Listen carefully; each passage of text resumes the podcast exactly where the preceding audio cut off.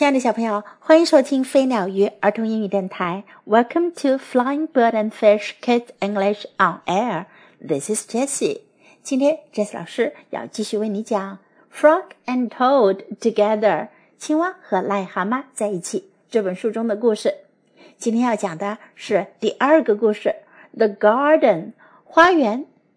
Frog was in his garden. 青蛙在他的花园里。Toad came walking by. 癞蛤蟆走了过来。What a fine garden you have, Frog! He said. 他说：“青蛙，你的花园多漂亮啊！” Yes, said Frog. It is very nice. 青蛙说：“是的，非常好。But it was hard work. 可是啊，要付出很艰苦的努力哦。” ” I wish I had a garden," said Toad. 癞蛤蟆说：“我真希望我也有个花园。” Here are some flower seeds. 给你一些花的种子。Plant them in the ground," said Frog.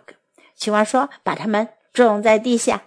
And soon you will have a garden. 很快你就会有花园了。How soon? asked Toad. 癞蛤蟆问：“有多快呀？”“Quite soon,” said Frog. 青蛙说：“很快。” Toad ran home. 癞蛤蟆跑了回家。He planted the flower seeds. 他种下了花的种子。Now seeds, said Toad, start growing. 癞蛤蟆说：“现在种子开始生长吧。” Toad walked up and down a few times. 癞蛤蟆来来回回的走了几遍。The seeds did not start to grow. 种子没有开始生长。Toad put his head close to the ground and said loudly, "Now seeds start growing." 癞蛤蟆把他的头凑近地面，很大声地说：“现在种子生长吧。” ” Toad looked at the ground again. 癞蛤蟆又在看着地面。The seeds did not start to grow. 种子没有开始生长。Toad put his head very close to the ground and shouted, "Now seeds start growing!" 癞蛤蟆把他的头离地面靠得很近，大喊道：“现在种子，给我开始生长吧！” Frog came running up the path. 青蛙从小径的那一头跑了过来。What is all this noise? he asked. 他问道：“怎么这么大声音啊？” My seeds will not grow," said Toad. 癞蛤蟆说：“我的种子不生长。” You are shouting too much," said Frog. 青蛙说：“你喊得太厉害了。These poor seeds are afraid to grow." 这些可怜的种子，它很害怕生长出来。My seeds are afraid to grow," asked Toad. 癞蛤蟆说：“我的种子害怕生长。” Of course," said Frog. "Leave them alone for a few days." 青蛙说：“当然啦，你不用管它们，几天时间你都不用管它们。Let the sun shine on them." Let the rain fall on them，让阳光照耀它们，让雨水浇灌它们。Soon your seeds will start to grow，很快你的种子就会开始生长了。That night, Toad looked out of his window。那天晚上，癞蛤蟆看向他的窗外。Drat said Toad, "My seeds have not started to grow." 癞蛤蟆说。 讨厌，我的种子还没有开始生长。They must be afraid of the dark。他们一定是很害怕黑暗。Toad went out to his garden with some candles。癞蛤蟆带着一些蜡烛去到花园里。I will read the seeds a story," said Toad。癞蛤蟆说：“我要给种子们读个故事。Then they will not be afraid。” 那样的话，他们就不会害怕了。 Toad read a long story to his seeds. 癞蛤蟆给它的种子读了一个很长的故事。All the next day, Toad sang songs to his seeds. 第二天，接下来的时间，癞蛤蟆一直都在给它的种子唱歌。And all the next day, Toad read poems to his seeds. 接下来的那一天呢，癞蛤蟆就在给它种子读诗歌。And all the next day, Toad played music for his seeds. 在接下来的一天啊，癞蛤蟆给它的种子演奏音乐。Toad looked at the ground. 癞蛤蟆看看地面。The seeds still did not start to grow. 种子还是没有长出来。What shall I do? cried Toad. 癞蛤蟆叫道：“我该怎么办呢？” There must be the most frightened seeds in the whole world. These must be the most frightened seeds in the whole world. 这些一定是整个世界上最害怕的种子了。Then Toad felt very tired and he fell asleep. 然后呀，癞蛤蟆觉得他好累， 然后他就睡着了。Toad, Toad, wake up! said Frog. 青蛙叫道：“癞蛤蟆，癞蛤蟆，快醒来！” Look at your garden.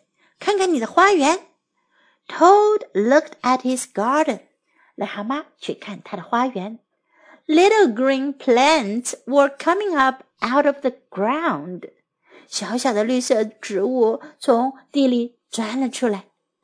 At last, shouted Toad, my seeds have stopped being afraid to grow.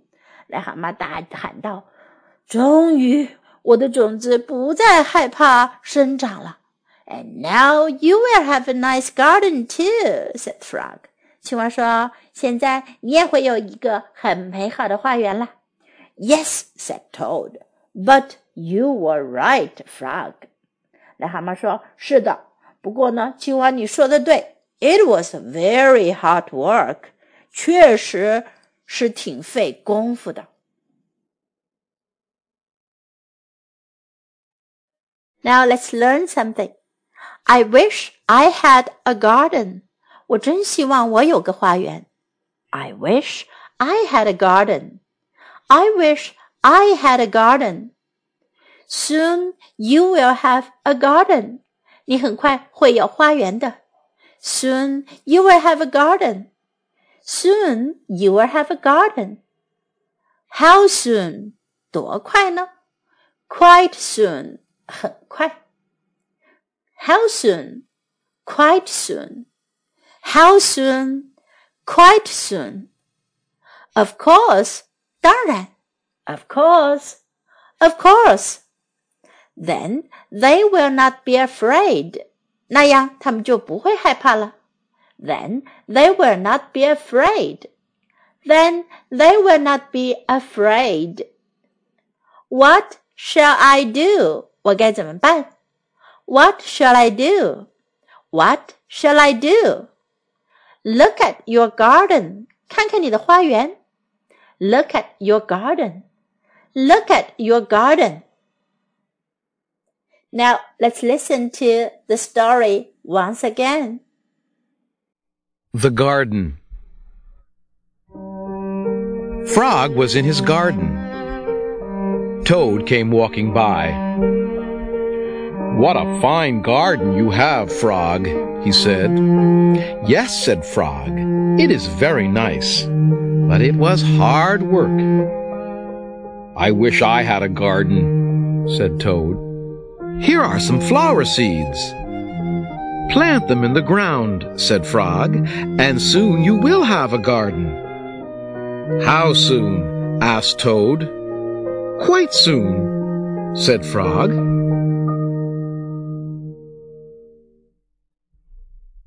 Toad ran home. He planted the flower seeds. Now, seeds, said Toad, start growing. Toad walked up and down a few times. The seeds did not start to grow.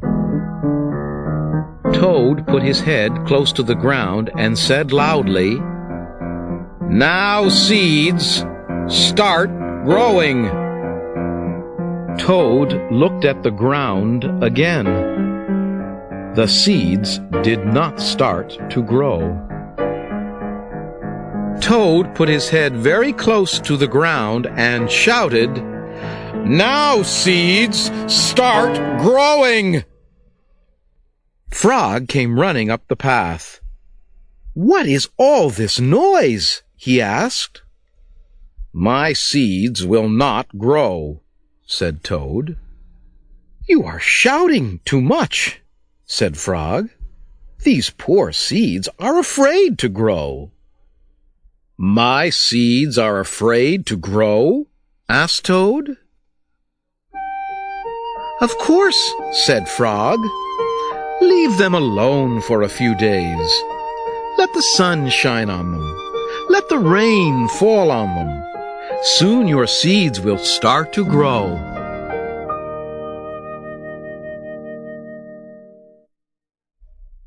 That night, Toad looked out of his window. Drat, said Toad. My seeds have not started to grow. They must be afraid of the dark. Toad went out to his garden with some candles. I will read the seeds a story, said Toad. Then they will not be afraid. Toad read a long story to his seeds.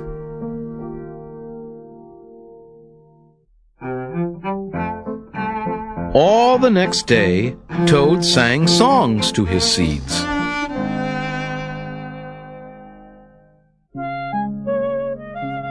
And all the next day, Toad read poems to his seeds.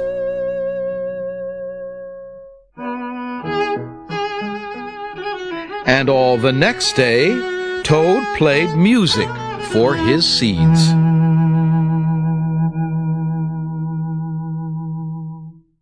Toad looked at the ground. The seeds still did not start to grow. What shall I do? cried Toad. These must be the most frightened seeds in the whole world. Then Toad felt very tired, and he fell asleep. Toad, Toad, wake up, said Frog. Look at your garden. Toad looked at his garden. Little green plants were coming up out of the ground. At last, shouted Toad, my seeds have stopped being afraid to grow. And now you will have a nice garden too, said Frog. Yes, said Toad, but you were right, Frog. It was very hard work.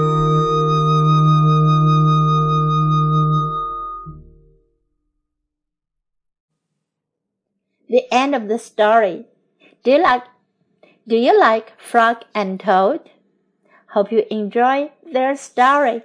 And this is Jessie saying goodbye.